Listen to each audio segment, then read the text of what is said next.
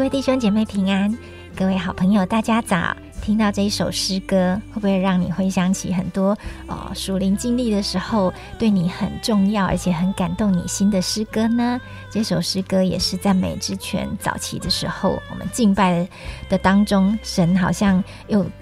把我们爱主的心再次点燃的一首诗歌。祝福我们所有弟兄姐妹，每天早上都在敬拜神的灵当中，被神的爱充满，更多更乐意的来敬拜顺服他。今天我们要进入阿摩斯书的最后一章，第九章，我们要读十一到十五节。到那日，我必建立大卫倒塌的帐幕，堵住其中的破口。把那破坏的建立起来，重修、重新修造，像古时一样，使以色列人得以东所剩余的和所有称为我名下的国。此乃行这事的耶和华说的。耶和华说：日子将到，耕种的必接续收割的，踹葡萄的必接续撒种的。大山要低下甜酒，小山都必流奶。我必使我民以色列被掳的归回，他们必重修荒废的城邑居住，栽种葡萄园，喝其中所出的酒，修造果木园，吃其中的果子。我要将他们栽于本地，他们不再从我所赐给他们的地上拔出来。这是耶和华你的神说的。今天我们把时间交给黄斌长老跟我们分享。各位弟兄姐妹平安，感谢主。我们今天进入阿摩斯书的最后一章啊，当然这一章让我们看到是充满盼望的一章圣经啊。从前面一直开始讲到审判，讲到上帝要跟这些以色列人算账，跟这些以东算账啊。那是这一章圣经啊，刚才啊已经为我们读的第十一节，我必建立大卫岛他的账目，有没有要重新把破坏的建立起来？很多时候，我知道在现代二十一世纪，很多人读到这个经文，他们就说：所谓大卫倒塌的帐幕，就要恢复教会敬拜的生活，所以恢复祷告的殿啊，所以有很多的事工就因为这样而兴起。我不晓得你有没有听过这些所谓祷告的殿，就是我听他们讲叫啊，二十四小时不停止的祷告的祭坛啊，然后一个礼拜有七天，也就是每一天呢二十四小时都要有祷告，轮流祷。告每一个人去认领，当然很好。我也知道这些人的心智是很不错的啊。但是如果单单引用一节经文，就认为啊这一段经文是指的这样子一个事工啊，那当然这就有一点点太跳跃了。事实上，当我们在读这种所谓的先知性的预言的时候，旧约先知书的时候。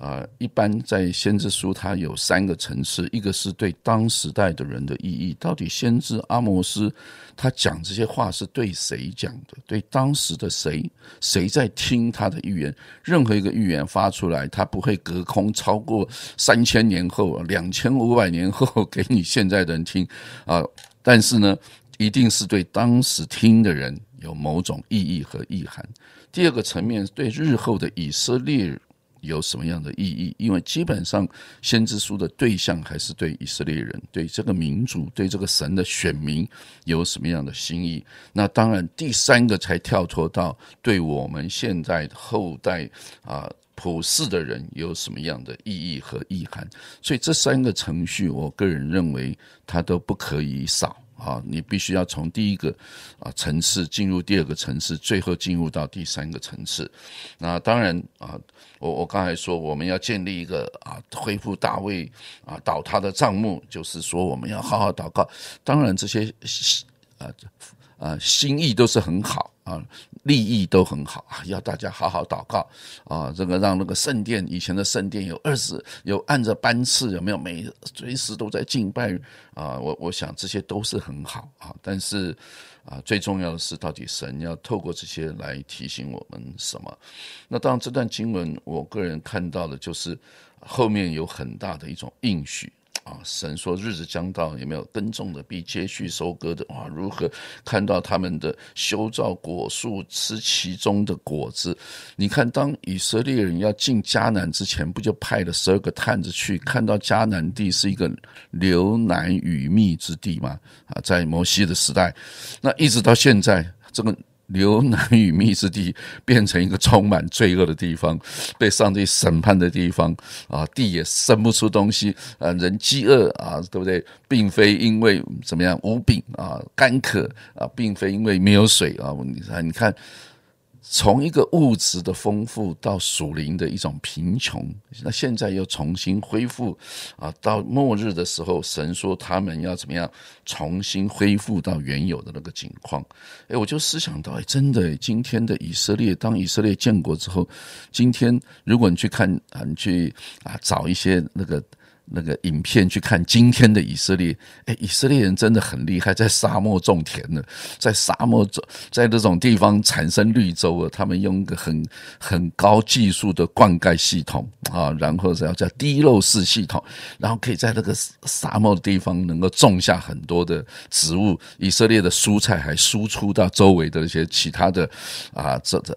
中亚地区的那些国家，我就觉得上帝真的是赐给这个民族。我刚刚说了，这个应许不只是在当时，一直到今天，神仍然应许。但我还是说了，这个不只是一个物质的，不只是一个看到以色列国能够输出蔬菜啊，这个地方现在真的是好像又恢复到流奶与蜜之地。更重要的是，以色列人今天仍然不认识耶稣基督，他们仍然认为以色列国啊是上帝要复兴以色列国，他们仍然看不到耶稣基督啊，所以恳求主常常让我们真的有一种属灵的眼光去看圣经。啊，里面所提到的一些事情，我们不是犹太人，我也不是以色列人，啊，我要为以色列人祷告，为他们信主来祷告，为他们归主来祷告，盼望将来那个真正的以色列的荣耀，啊，不是地上建立一个很强的以色列国，不是的，而是看到那些真正相信耶和华神的人是遍满全地，啊，就像这个经文所说的，到到最后的时候，所有的人都要归回，以色列人也要归回，归回什么？归回耶稣基督，归回真正神的儿女，不只是地上啊的国度，而是一个天上的国度。所以啊，愿主当我们读完阿莫斯书的时候，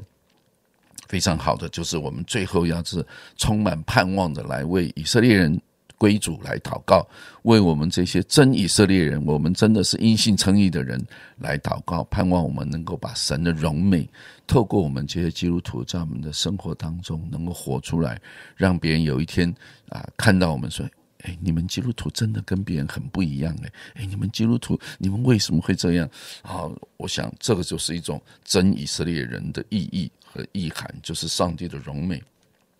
从你我的身上可以活出来。嗯，在阿摩斯讲这后面这一个预言的时候啊，其实他们国家都还没有被灭，但是三十年过后，哦，以色列国就被外族吞灭了。诶，所以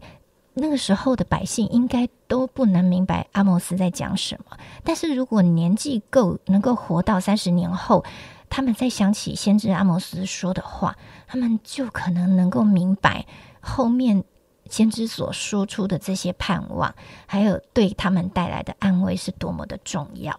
啊！最近呃，就是我们在幸福小组，或者是说在小组带领的过程中，会看到弟兄姐妹的生命，在啊，可能你认识他一年，认识他三年，甚至于认识他七年到十年，你就会发现，神就是像先知所说的这样，在我们的生命中。有一些低谷、挫折或是难关，可是因为神的啊怜悯，因为神的应许，人又从那个低谷当中重燃盼望，然后呢，哦，回到神对我们生命中带领的那个，好像是哦美好的计划。走进去，然后开始看到盼望啊！刚才黄明长有提到那个盼望，我觉得那个盼望对基督徒的生命真的好重要。那个盼望是在我们回顾我们生命低谷的时候，如果我们现在已经走在，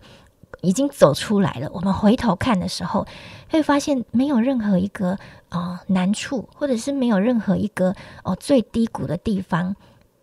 回头看是没有意义的哦，就像我们现在啊，在区里面有一个。府长，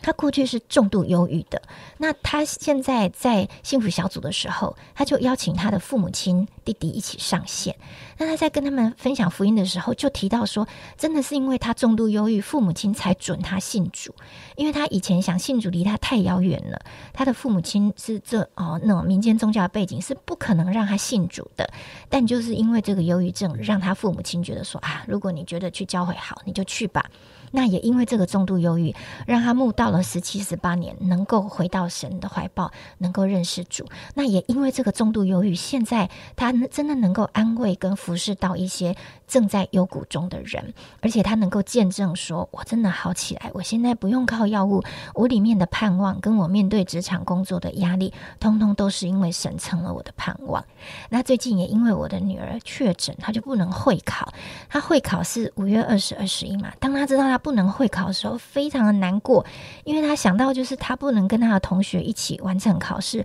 而且他还要比别人多等两个两个星期。那我就安慰他，但是安慰他还蛮 蛮不，他不太能领受，也不太能够理解。可是我我就跟他说，等你这件事情过了以后，等你高中或等你大学，你回顾神带你。有这个经历，你会发现，其实神是有恩典，神是有预备的。这个，这个对你的生命来说是一个信心的经历，而且是美好的。所以，求神让我们哦，为什么我可以跟他说这些话？因为我的年岁、我的经历、我的阅历、我的属灵生命跟跟眼光，已经不是在。他年幼的这个阶段，所以求神带领我们，不管处在什么样的境况，我们回头看过去曾经有过的经历，我们都会感谢神，说过去走过来了。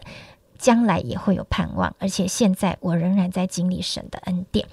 亲爱的天父，谢谢你，你就是重燃我们生命盼望的主。主啊，有很多事我们现在在自己的境况中是看不清楚，是不明白，或者是还不能找到呃出路的。但是真的感谢你，因为你的盼望就成了我们的亮光，你的盼望就成了我们隧道尽头的盼那个。可以继续往前行的信心跟力量，主带领我们。每当我们回顾生命曾经有过的幽谷，就知道现在的难处我们也会度过，而且我们仍然要在你的荣耀中与你同行，也要使我们的生命成为见证，可以来荣耀你。这样祷告是奉耶稣基督的名，阿门。